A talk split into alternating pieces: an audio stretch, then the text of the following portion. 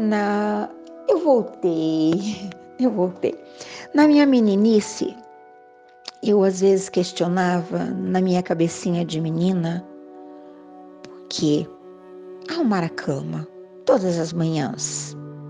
Se daqui a pouco, ao final de um dia, eu me deitaria na cama também, podia deixar daquele jeito, não é? Mas também na minha meninice, poucas vezes eu tive uma cama que fosse apenas para o meu uso. Geralmente era dormir com a irmãzinha, pouquíssima coisa mais nova do que eu. E para ela era muito importante chegar ao final do dia e encontrar aquela cama toda arrumadinha. Durante muito tempo, o nosso colchão era de palha, certamente que muita gente não tem ideia do que seja. Não era um colchão de palha esticadinha, que tivesse um desenho um formato. Não, era uma tipo um saco bem grandão, costurado à máquina, às vezes a máquina de mão, com algumas fendas e jogava-se lá dentro a palha retirada dos, do, do, do milho, colocava-se ao sol para secar. As mãos que entendiam, geralmente a mãe, a avó, sentia a palha mais macia, uh, tirava toda a parte dura que virava material para o fogão de lenha e colocava-se aquela palha toda rasgada dentro daquele daquele saco gigante feito com muitos muitas emendas na máquina.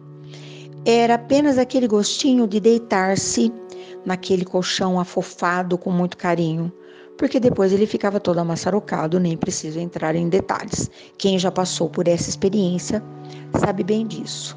Colocava-se sobre aquele colchão um lençol, que também era todo emendado, Demorou para eu ver um tecido inteiro. Tenho paixão por lençol, paixão. Lençol de baixo, lençol de cima, fronha, que eu coloco travesseiro na janela para tomar sol, por conta de todas essas lembranças. Mas naquele tempo não era assim. Uh, havia aqueles sacos de farinha, às vezes até marcados com a marca da empresa, que as mães ou pintavam, ou coloriam, ou bordavam. Uh, era um lençol para que a gente deitasse. E em cima o cobertor, agora nesse tempo de frio, né? Eram sempre cobertores ásperos, pesados, mas que quase não esquentavam nada. Era sempre pouco cobertor para muito frio. Uh, hoje eu tenho paixão por uma cama arrumada, paixão, paixão.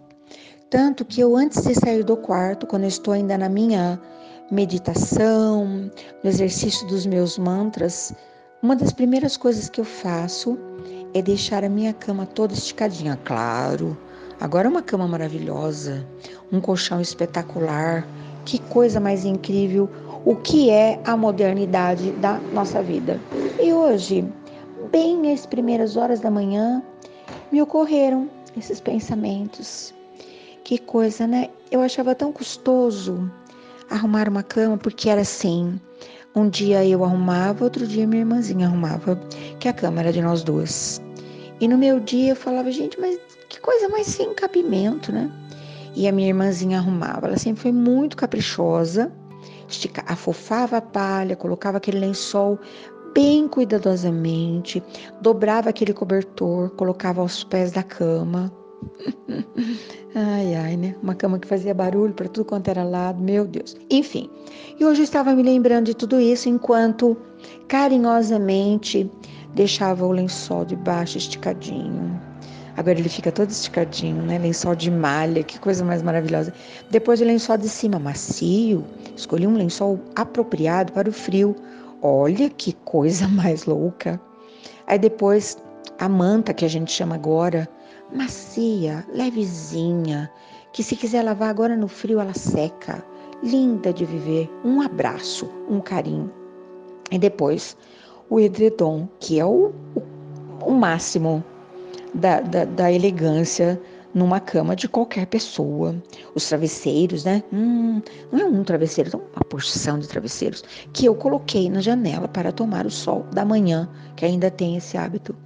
E fiquei pensando, claro, eu não estou falando dessa escolha de arrumar a sua cama ou não, de deixar a arrumação da sua cama a cargo de alguém.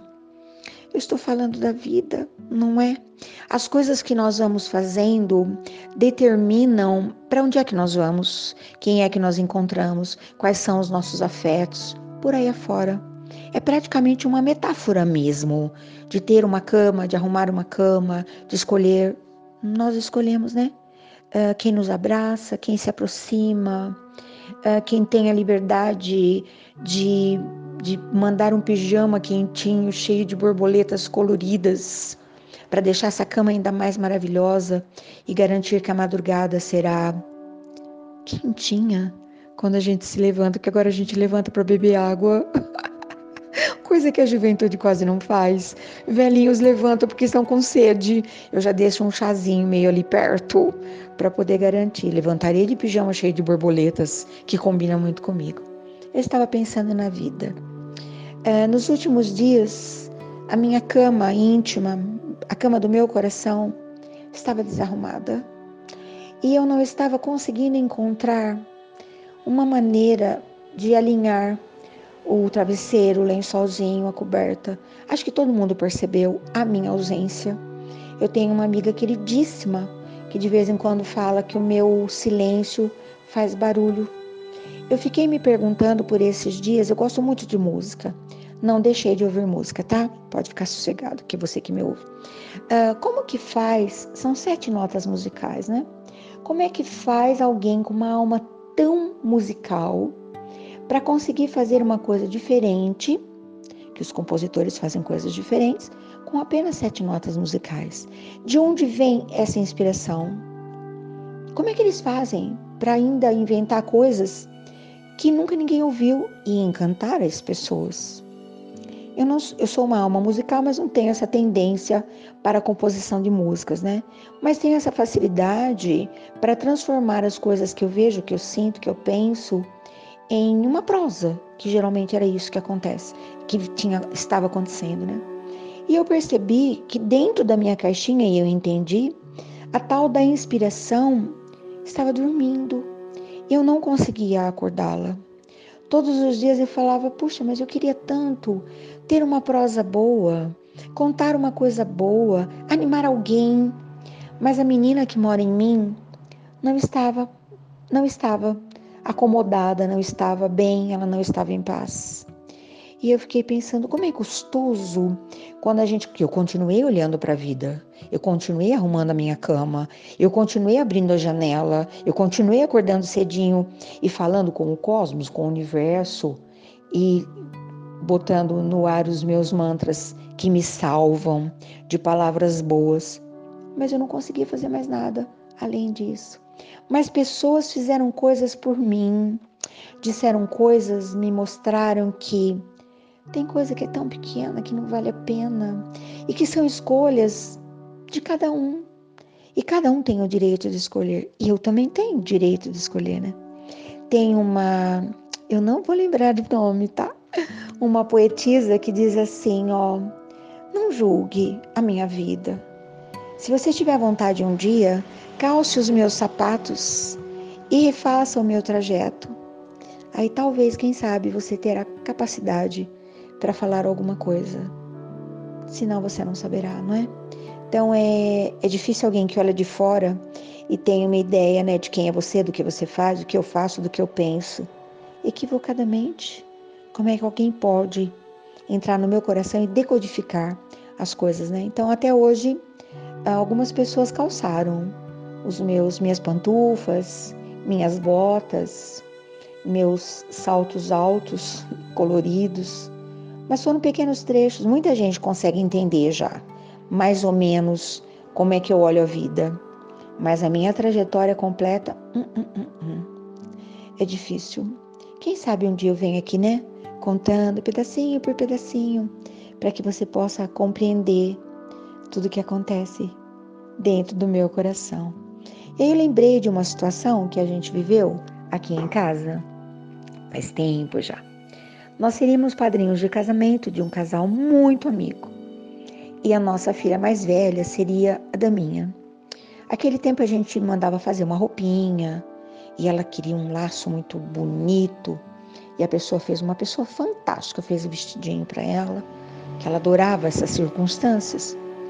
E eu comprei os sapatinhos bem perto do casamento, porque pé de criança cresce numa rapidez absurda. E todos os dias ela, mamãe, posso calçar meus sapatinhos? Quase que ela gastava o sapatinho antes de, do casamento acontecer. E eu pensava, deixa, né? Andar dentro de casa, já vai amaciando o sapatinho.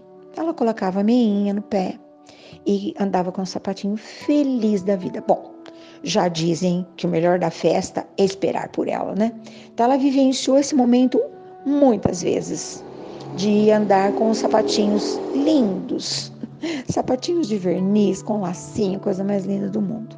E estava tudo bem. No dia do casamento, ah, aquela correria da casa, três crianças, uma bebezinha, e de repente ela já estava pronta porque queria muito já uh, vivenciar essa experiência urgentemente. E ela vem e fala assim: Mamãe, meu sapatinho não serve mais. Isso faltava assim 15 minutos para a gente sair. Eu falei: Como assim, filha? O meu pé não cabe no sapatinho. Eu entendi. Era comum acontecer isso, né? Como se a criança dormisse uh, e acordasse e a roupa não servia mais, o sapatinho não servia mais. Você sabe do que, que eu estou falando, né? Às vezes as ideias não servem mais também.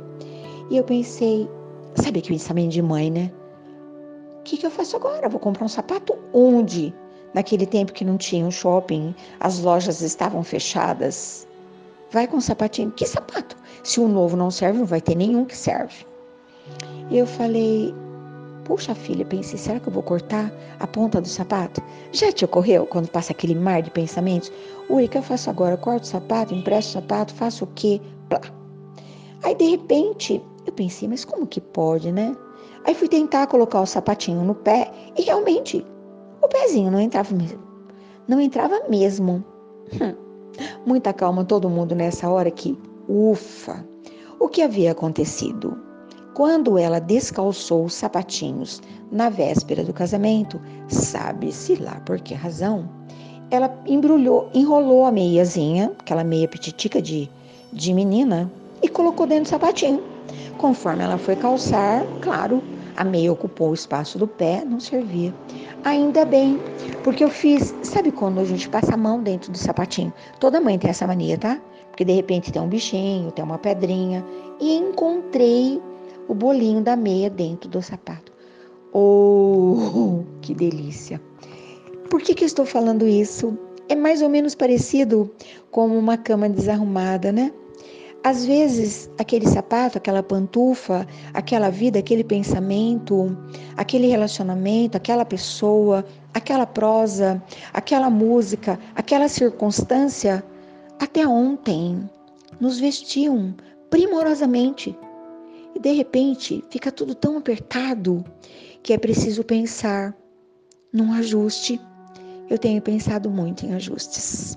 Sabe quando a gente não quer desperdiçar tudo aquilo? Porque alguém trabalhou, né? Para fazer uma cama, para fazer um colchão, para fazer um lençol, para fazer um sapato, para fazer uma meia. E os nossos pés crescem. As nossas ideias também. O nosso olhar, às vezes, precisa de mais espaço. Então, mesmo assim, cheia de códigos, eu estou aqui para justificar a minha ausência, para justificar essa viagem louca que é a minha minha cabeça pensante e para te contar que às vezes a inspiração fica meio que uma meia embolotada lá no fundinho do sapato, entendeu? Meu coração estava com uma meia embolada. Já resolvi. Tirei a meia, desembolei, lavei com sabonete que eu adoro. Tá lá penduradinha no varal. Vai acontecer de novo um dia? Claro que sim, mas hoje a minha cabeça pensante está na ativa.